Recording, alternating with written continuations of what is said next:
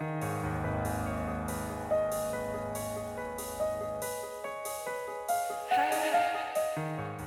nombre es Mauricio Lechuga y te doy la bienvenida a octubre, el mes de los breviarios cadavéricos, en el que te compartiré una creepypasta o leyenda urbana todos los días.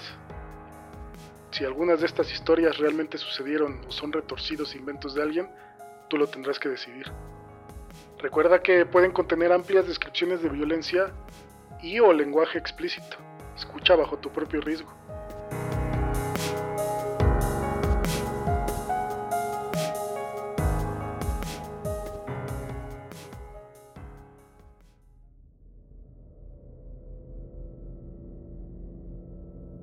Cuando el silbato sonó, deslicé mi tarjeta empresarial y conduje a casa con la vista empañada luego de una jornada larga de movilizar cargamento en el muelle. Pero no hubo ninguna bienvenida en mi hogar, ninguna cena esperándome en la repisa. Mi hija, Chelsea, quien usualmente llega a casa alrededor de las 4, no estaba por ningún lado. No dejó una nota y las llaves del auto todavía colgaban del gancho. Llamé a su celular, pero no obtuve respuesta. Me sentí irritado, pero no demasiado preocupado. Ella tenía 18 años, con sabiduría de la calle y era capaz de cuidarse a sí misma. Vi un poco de Jimmy Fallon y me fui a la cama. Cuando aún no había vuelto a casa por la mañana, llamé a la policía. Llamé a su jefa, a sus amigos, pregunté alrededor del vecindario. Nadie la había visto, excepto Tommy, el asmático con lentes de 5 años que vivía junto a su madre stripper en el apartamento de dos plantas a nuestro lado. Había visto a Chelsea frente a nuestra casa la noche que desapareció. Tenía un aspecto nervioso y se subió a un Corvette verde. ¿Estás seguro de que eso fue lo que viste? Le pregunté. El chico asintió. Un Corvette verde. La policía supuso que era algún novio secreto de ella, alguien a quien yo desaprobaría. Quizá iban a huir de la ciudad.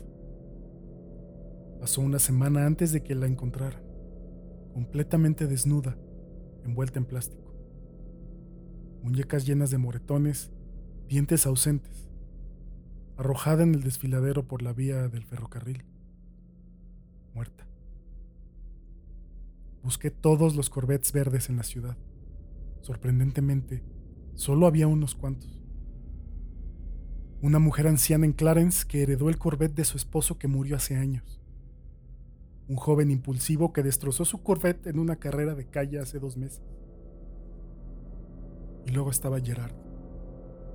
Recuerdo cuando se mudó al vecindario, cómo llamó a nuestra puerta y se presentó, cumpliendo sus órdenes judiciales. La policía nos dijo que lo investigarían. Gerard había sido cuidadoso desde su último arresto y estuvo con su oficial de libertad condicional la noche que Chelsea fue secuestrada. Estupideces. Canalicé mi frustración en los sacos de boxeo del gimnasio. Me quejaba con los otros estibadores acerca de él. Amigos de lugares bajos me ofrecieron que se encargarían de Gerard por mí, pero les dije que no. Entonces, una noche, me encontraba estacionado afuera de su casa. Lo observaba a través de su ventana, comiendo pizza en su ropa interior. El televisor pantallaba películas obscenas. Y de un momento a otro estaba girando la perilla de su puerta trasera con guantes de látex. Cuando llegué a su casa, Tommy el vecino estrellaba sus camiones Tonka en mi acera. ¿Qué tienes en los zapatos? me preguntó cuando pasé a su lado. Tragué fuertemente, pero mantuve la calma mientras limpiaba la evidencia en el pasto. No te preocupes, le dije. No se te quitó. Me llamó luego de que había subido los escalones de mi entrada frontal. Tus zapatos siguen verdes. Eso me detuvo. ¿Verdes?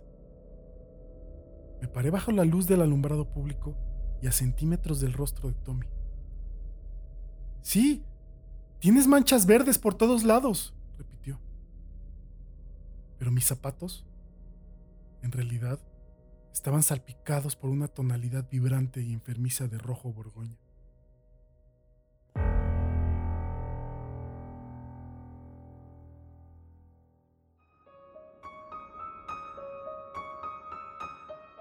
Para que no te quedes sin escuchar ninguno de los breviarios cadavéricos que se publicarán en todo octubre, suscríbete en tu aplicación favorita, Apple Podcast, Spotify, la que sea.